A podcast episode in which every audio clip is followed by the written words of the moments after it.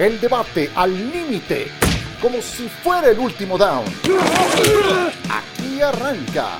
Cuarta oportunidad. ¿Qué tal? ¿Cómo están amigos? Qué gusto saludarles. Este es el podcast Cuarta Oportunidad de ESPN donde actualizamos pues lo relevante de la mejor liga del mundo, de la NFL.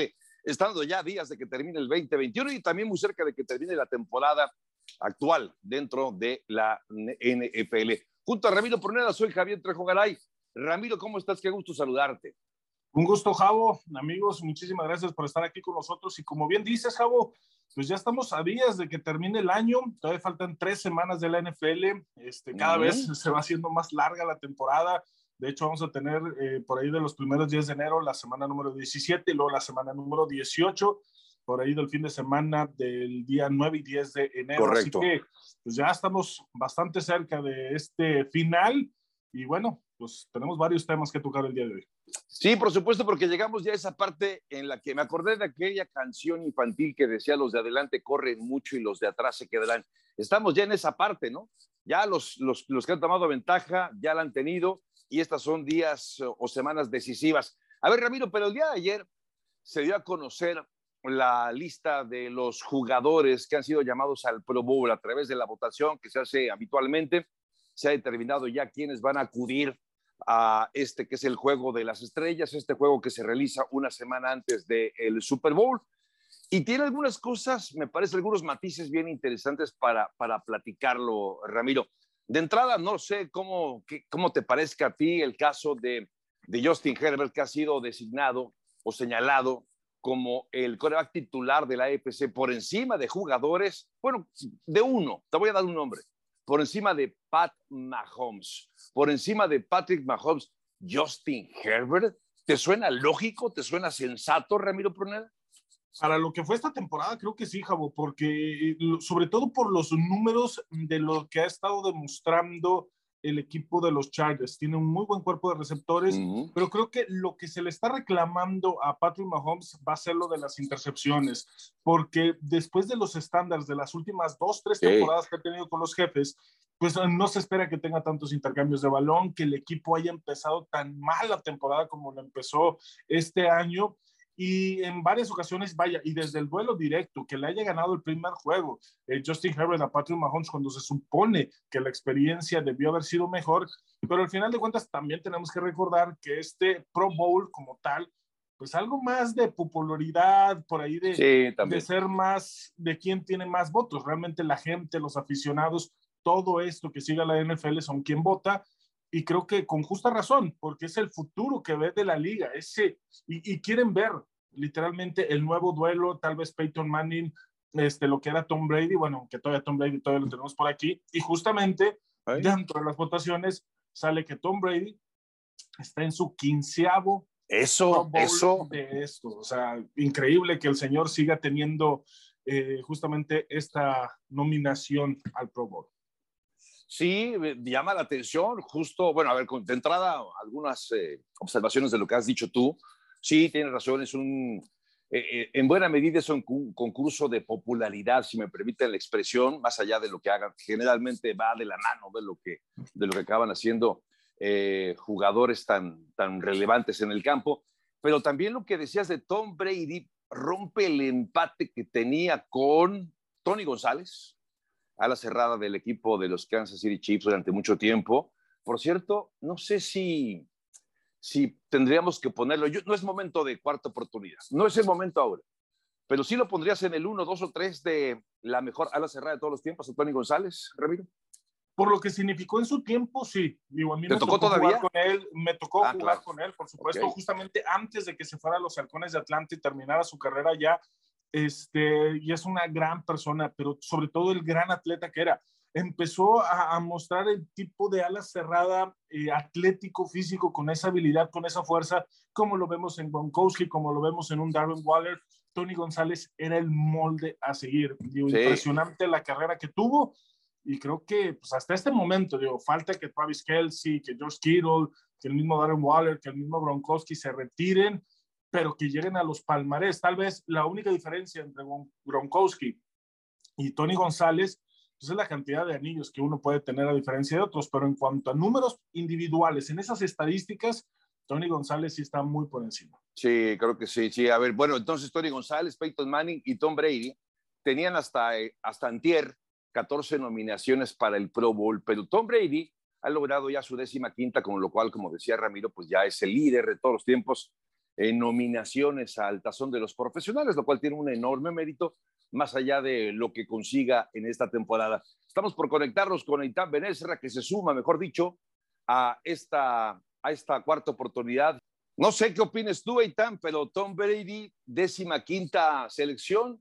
Mire qué, qué ironías me tocó hoy con dos compañeros a quienes aprecio mucho, que no aprecian mucho Tom Brady. ¿Cómo estás, mi querido Eitan? Hola, pero yo no es que no aprecie a Tom Brady, Javo, es que... ¿Lo odias? No es cierto, no es cierto. yo, no, hay lugar en mi corazón para el odio, Javo. Menos en esta época. Si yo odio a alguien, Santa no me trae mis regalos. Bien bajado ese balón, bien bajado ese balón. A ver, Javo, pero es que ¿es o no es cierto que lo castigaron por tramposo? No lo castigué yo. No, lo castigaron por tramposo. Ah, lo castigaron. ¿Por qué lo castigaron? Por guapo. Por no entregar por no, por no colaborar con la investigación. ¿Y por qué no colaboró? Le trajeron su pedazo de carbón con un anillo de ¿Y por, ¿y por qué no, colaboró? Yo no sé. No colaboró? O sea, ¿Por qué no quiso entregar su celular? ¿Tú entregarías tu celular? Te, voy a decir, depende de quién me lo pida. Me lo han pedido en casa y me han dejado sin cenar, ¿eh? O sea. Ah, no. Pues sí, ahí está. Ahí está. Pues, entonces, ahí está. Digo, ¿por qué crees que trae contraseña y que reconocimiento? Pues ay, imagínate. Ah, pues y entrega tu celular ¿no? a desconocidos, no, bueno. Bueno, estaría por entregarlo al, comité de investigación que, no, a la esposa en lugar del comité de investigación. Bueno, por algo, por algo se hizo perdedizo el teléfono, pero no, más allá de eso, y en la plática que hemos tenido muchas veces acá sobre quién ha sido más importante que Brady, que Belichick, yo creo que lo ha demostrado Brady que es más importante que el coach, al menos el año pasado con los Bucaneros. Desafortunadamente no hay una manera de arreglar el Pro Bowl, no sé qué piensen ustedes, porque los que más quieren ir, o, mejor dicho, los mejores no quieren ir al Pro Bowl. Eso significa que estás en el Super Bowl. Entonces ya desde ahí empieza la cosa rara, pero pues eh, es un muy buen año de Tom Brady con todo y que viene de una blanqueada. Ha sido otro muy buen año y parece que sigue estando en él cuando decir adiós de la liga. Indianápolis con la mayor cantidad de jugadores convocados al Pro Bowl. No me extraña a mí, Indianápolis me gusta mucho, creo que es mejor equipo de lo que esos números y el calendario han dicho, porque había tocado un calendario complicado. De hecho, ya pasaremos a hablar del calendario, pero bueno, eh, hablando de calendarios, no sé qué opinan de la División Norte de la Conferencia Americana, que tiene los tres próximos, los tres últimos juegos para los cuatro equipos están durísimos durísimos. La verdad es que está bastante complicado. Por lo pronto, Ravens se enfrenta a Bengals este fin de semana. ¿Quién se lleva esta división? ¿Quién crees que se puede llevar, Ramiro, la división norte de la conferencia americana? Bastante complicado, sobre todo por el cierre. O sea, hay una victoria de diferencia. Tal vez los Steelers con ese empate pudieron estar en otro llamado y fue porque Detroit le sacó ese empate. Pero lo veo complicado. Me gustaría en sí, en el papel, por lo que Harbour ha estado haciendo con Baltimore que se lo pudiera llevar, porque Huntley ha demostrado ser un muy buen suplente, este ha tenido buenos números, ha sabido llevar el equipo a pesar de todas las ausencias, ha seguido al pie de la letra el plan de juego. Me gusta mucho Huntley y aunque sea un, un estereotipo muy parecido y un clon hasta cierto punto, guardando sus debidas proporciones de Lamar Jackson, porque tú lo ves y te puedes confundir si es Lamar Jackson o no, solamente no tiene esa... Eh, tal vez esa velocidad de pensamiento al momento de correr con el balón, pero creo que ha demostrado tener muy buen brazo, muy buenas decisiones y sobre todo los últimos dos juegos que ha venido de atrás para poderlo empatar. Lamentablemente la conversión pues no, no se les ha dado todavía. Y tú y tal también. Bueno, ya tenemos un voto para Ravens, un voto para Ravens. Por favor, si un interventor, anótele un voto para los Ravens. Tú, Eitan, ¿quién crees que se la lleve? A mí también me gustaría que fuera Ravens porque creo que estando sano el equipo de Baltimore es un equipo que inclusive podría hasta ganar la conferencia, que puede pelear con cualquiera, con Buffalo, con Inglaterra, con Kansas City, eh, pero creo que va a ser Cincinnati. Creo que puede ser Cincinnati el equipo que quede campeón. Ahora, si me dicen que van a ser los Steelers, pues ni modo de decir que no. Si me dicen que van a ser los Browns, ni pues modo de decir que no. La verdad es que está buena la, la división. Se quitan victorias entre ellos y hay argumentos para los cuatro equipos, aunque a mí me parece que serán los Bengals, quisiera que fuera Baltimore. Yo estoy igual que tú, me parece que Cincinnati tiene también con qué. Eh, Cleveland ha tenido un momento, digamos que viene como que en bajada, y Pittsburgh me parece que no le va a alcanzar a pesar de lo que ha hecho. Pero déjeme ponerlo así. Si Lamar Jackson estuviera sano, y bueno, sano no, si estuviera en el campo, así como estuve las dos últimas semanas anteriores, yo pondría a Cincinnati sin dudar. Pero Huntley, como decía a mí Ramiro Porneda, me gustó mucho lo que vi de Huntley. Llevar a anotar 30 puntos no había podido conseguirlos Lamar Jackson. Lamar Jackson. No, sí, señor. Lamar Jackson es un buen suplente. ¿cuántos? Siete no, de partidos acuerdo, es un buen suplente, pero Javo dice que lo prefiere sobre Lamar. Ahorita sí, ahora sí, con, con, la versión de Lamar Jackson que vimos Javo, una cosa es una cosa y otra cosa es otra cosa. Ah, o sea. esa frase es mucha bueno, filosofía en, en esa números, frase. Si hablamos de, del rating de cada quarterback, Lamar Jackson del mes de septiembre, octubre, Claro. noviembre ha ido a la baja. O sea, Claro, no ha sido bueno, la pero- temporada que tendría que ser para Lamar Jackson, pero también es parte de las ausencias, las mismas que has tenido Huntley, y ha sabido sobrellevar el juego. Pero yo creo que ha sido una combinación de saber aprovechar errores y ese ímpetu de saber de que es el, es el suplente. Entonces, es de esos quarterbacks que no tienen nada que perder y hace las Pues cosas claro, bien también. por ese simple hecho. claro, también. Estaba, estuvo así de cerquita, así de cerquita Dos veces. de ganarle a Green Bay. Así de cerca de ganarle a Green Bay. Es increíble, ¿no? Me Lo está- parece. o sea, es un, Digo, yo, estoy con Ram, es un buen suplente. Me parece inteligente que tu suplente pueda hacer algunas cosas que tu titular, o sea, lo vemos ahora con Huntley que corre, que extiende jugadas, que, que se parece a Lamar Jackson. Yo no los comparo, yo creo que por algo Lamar Jackson es un MVP. Sí me sigue quedando a deber con el brazo Lamar Jackson, pero yo creo que le sigue dando mejor oportunidad a Ravens Lamar que Huntley. No sé, por la experiencia puede ser porque tiene más experiencia, pero Huntley hizo un partidazo contra Green Bay y, y si perdieron no fue por culpa de Huntley, fue porque, bueno, no sabemos qué hubiera pasado eventualmente en tiempo extra, ¿no? Con, Pero justamente con la eso es lo que de esperas de un suplente, que los dos, tres partidos que lo tengas que tener dentro del terreno de juego pueda hacer las cosas, que dé su máximo, porque tal vez ese va a ser su nivel, venir de atrás, intentar resolver ciertas cosas, pero no para ser el coreback titular teniendo a Lamar Jackson.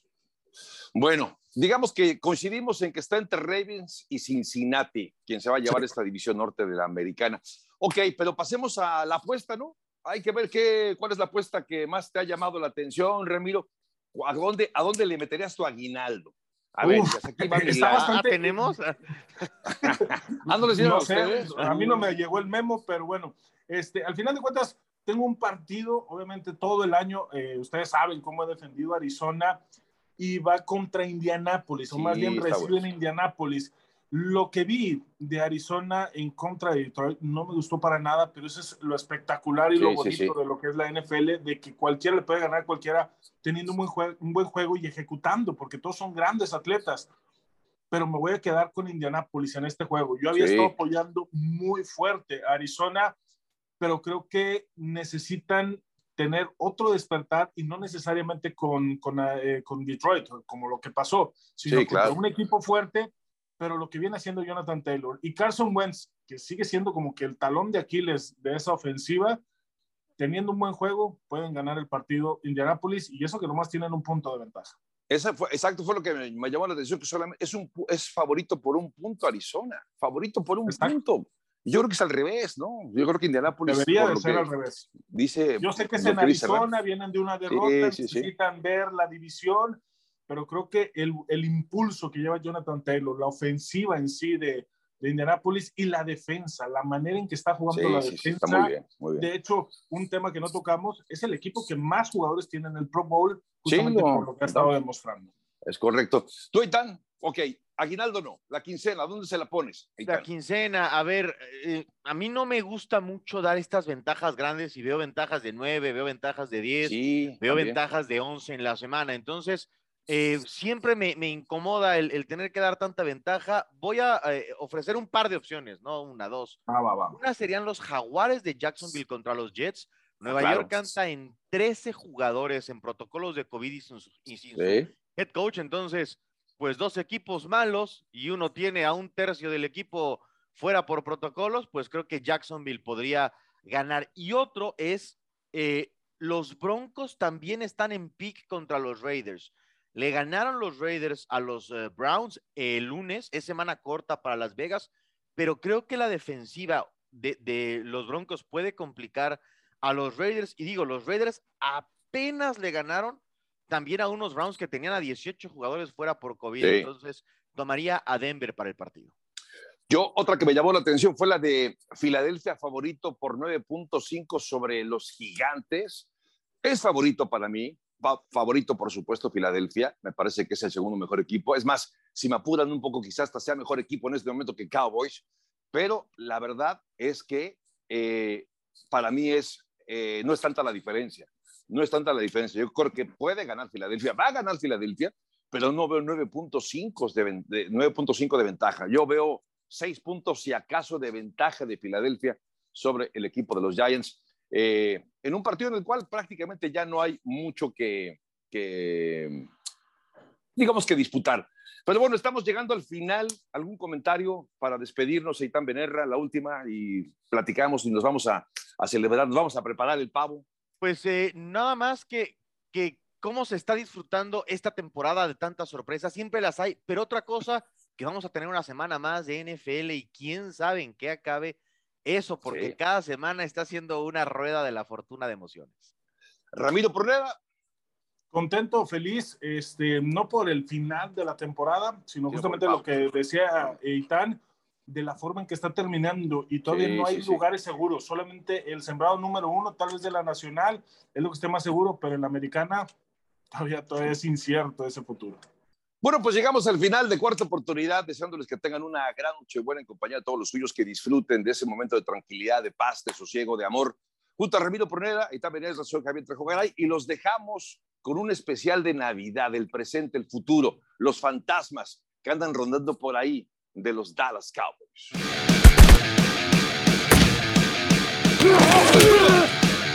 Hola, hola, ¿cómo están? Qué gusto saludarles en esta eh, nueva emisión de Cuarta Oportunidad. Hoy con Sergio Dip. ¿Cómo está Sergio? Bien, Ciro, todo bien. Un abrazo y felices fiestas para todos. Correcto, ya se acercan estas fiestas de fin de año, lo cual también nos eh, eh, indica, Miguel Pasquel, que es la mejor época de la temporada en la NFL porque se despejan incógnitas. ¿Cómo andas? Muy bien, Ciro, compañeros, muchas gracias. pues la verdad es la época del año, lo que dice Sergio, me encanta esta época, el frío, la recta final de la temporada, se acercan los playoffs, como dice el dicho en Estados Unidos, ¿no? The happiest time of the year, el mejor momento del año. Venga, seguro que sí. ¿Cómo está Ramiro Proneda? Un gusto, pues ya a pocos días de celebrar Navidad, de terminar este año 2021, en regreso completo para los estadios, cosa que fue de lo que más me emocionó ver eh, justamente dentro de esta temporada que se regresa al 100%. Lamentablemente, pues en estas últimas semanas, los casos COVID que volvieron a reavivarse en varios equipos, pero contento, contento con todo lo que ha sido esta temporada 2021. Perfecto, pues me, encanta escucharlos tan, tan navideños, tan contagiados de las épocas actuales. Em, y hay un cuento muy famoso que tiene que ver con los fantasmas del pasado, del presente y del futuro. Eh, ¿Qué me dicen de ese tipo de fantasmas de los Dallas Cowboys que desde el Super Bowl 30, cuando Neil O'Donnell les puso en bandeja aquel título en Tempe, Arizona, entregándole dos intercepciones a Larry Brown, pues Dallas no nada más no ha ganado, no ha llegado a un Super Bowl, ni siquiera ha disputado, Sergio, una final de conferencia nacional. Y tampoco creo, Ciro, que este año vayan a llegar a esa final de conferencia nacional y menos al Super Bowl.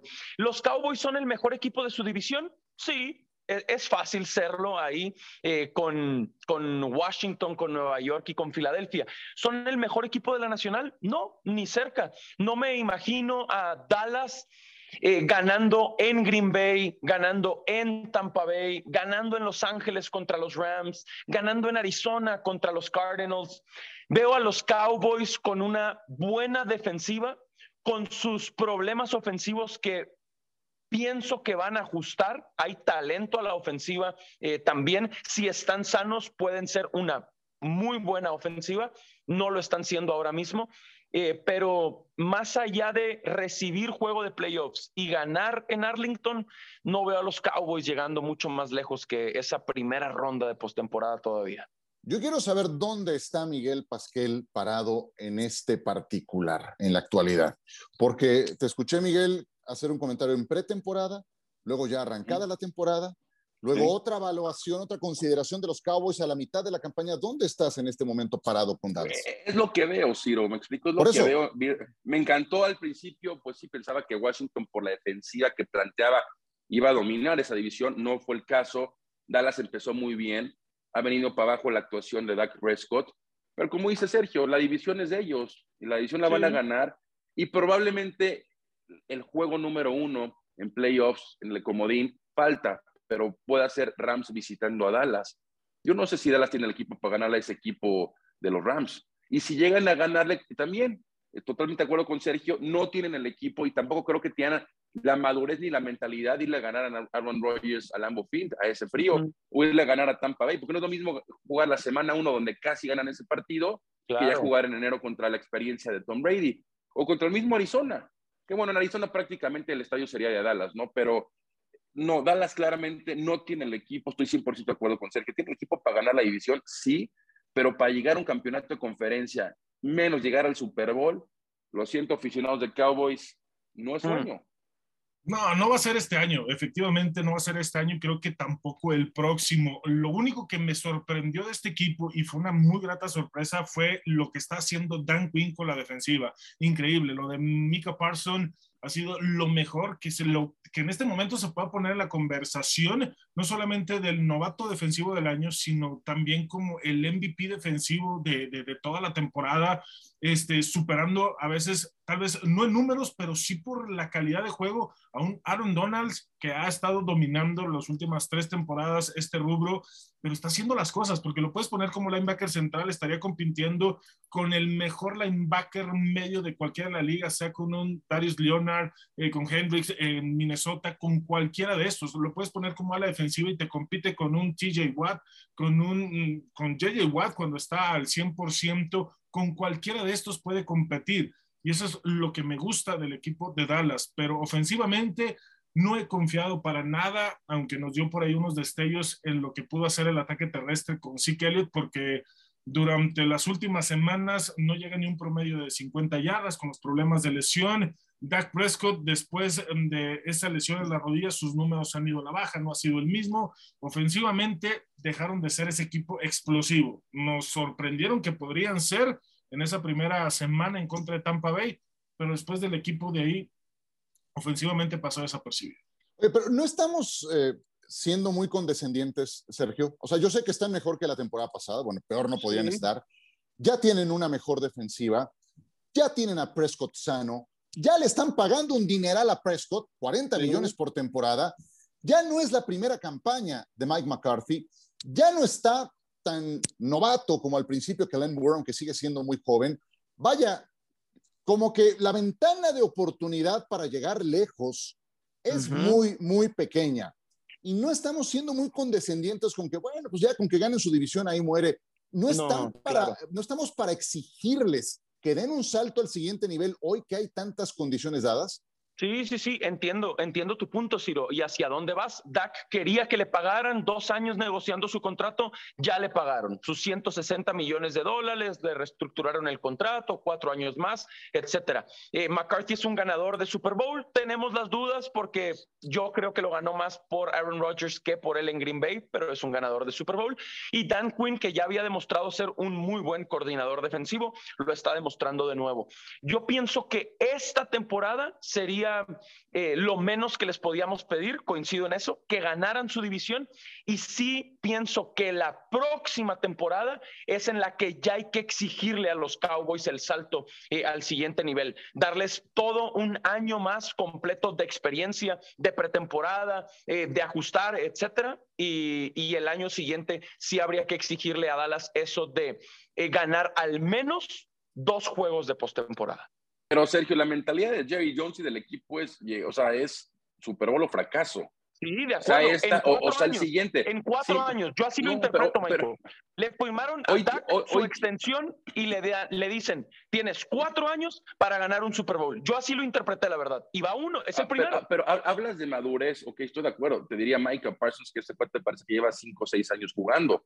Fuera de este novato, ¿qué equipo, qué, qué, perdón, qué jugador consideras que tiene que madurar más? CD Lamb está tiene una gran temporada de su segundo año. Mary Cooper ya es un veterano, sí que le entrenar y de jugar juntos.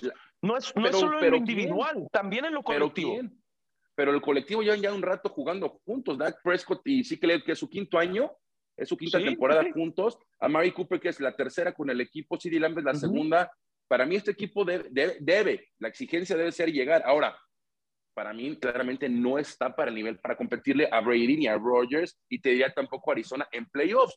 Que pueden ganar en septiembre, octubre, noviembre, diciembre, probablemente sí. Pero, pero a la hora de la verdad en enero, ya lo demostraron hace unos años contra, contra los Rams en Los Ángeles. No hicieron nada, ni las manos metieron. Mi punto es, falta menos para que se retire Brady.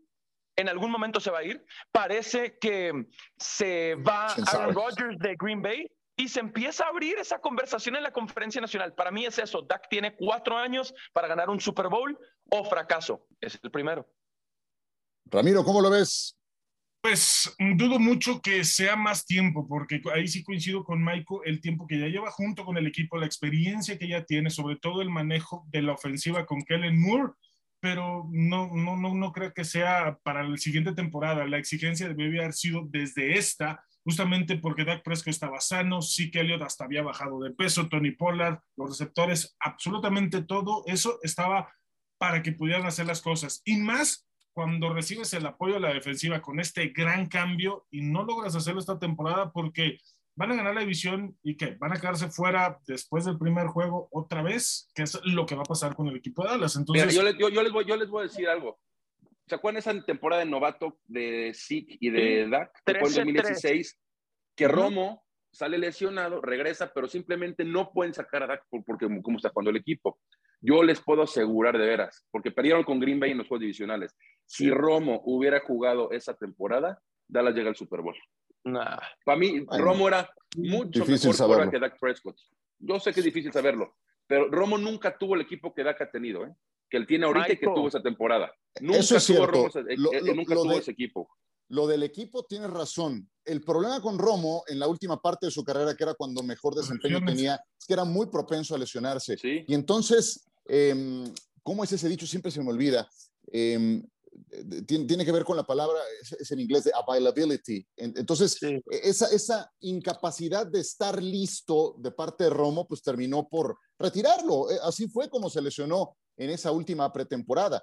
Entonces, digo, no, no, no, sé, no sé la respuesta, pero sí estoy de acuerdo contigo en eso, de que Romo jamás tuvo un equipo eh, tan completo como algunos de los que ha tenido Prescott en la actualidad. ¿Querías decir algo, Sergio? Sí, que es que entiendo lo que dice Miguel, pero nadie hablaba de esto nadie hablaba tan bien de Tony Romo cuando estaba en activo. Hoy tenemos una gran imagen de Romo como analista de la NFL y le ha servido mucho en su conversación, le ha servido mucho en su enfoque, en su percepción. Han subido los bonos de Tony Romo en la conversación de la NFL por el tremendo analista que resultó ser. Sergio, pero el equipo que tenía ¿eh? Romo era Jason Witten, Des Bryant, Terrence Williams. ¿Quién era el corredor? Julio la, línea, no, no, no, no vayas más lejos. La línea era un desastre. Miguel, la, línea, era un desastre. La línea. ¿Cuántas yardas corrió Sikelit en su temporada de novato? Casi llega a las 2000. Como novato. Entonces, sí, yo, yo creo que Romo como talento se me hace mejor prueba que Dak. Yo sí creo que Dallas hubiera llegado más lejos estas últimas temporadas si Romo hubiera estado liderando su ofensiva. Pues, pues, yo no lo sé, pero, pero sí creo que es tan, tan pequeña la ventana de oportunidad para meterte Hombre, ¿qué más quieres? Hoy tienes una defensa que está cargando al equipo. tiene que ser ahora, tiene que ser ahora para Dallas. Por lo pronto, esos fantasmas del pasado van a seguir merodeando The Star, van a seguir merodeando el ATT Stadium. Yo creo que el principal fantasma sigue siendo Jimmy Johnson. Ya se congració con Jerry Jones. Jerry Jones confesó que la regó al haberlo despedido. Bueno, pues desde que ahí empezó, ese fue el principio de la, de la debacle de los Cowboys. Aunque hayan ganado después con Barry Switzer, ahí cometió un grave error por metiche Jerry Jones. Pero bueno, pues es su juguete, es su equipo, es el multimillonario y todo mundo se le cuadra. Ahí siguen algunos fantasmas del pasado en el equipo de Dallas. Son 25 años y contando sin ganar, sin llegar a un Super Bowl, sin llegar a una final de conferencia. Veremos si este año es el bueno. Nosotros les queremos agradecer que hayan estado con nosotros en esta emisión de cuarta oportunidad. que pasen felices fiestas y aquí seguiremos porque la NFL no para y entra a su etapa decisiva. A nombre de Sergio, a nombre de Maiko y de Ramiro, Ciro Procuna, gracias, que la pasen bien. El debate al límite, como si fuera el último down. Gracias por escuchar. Cuarta oportunidad.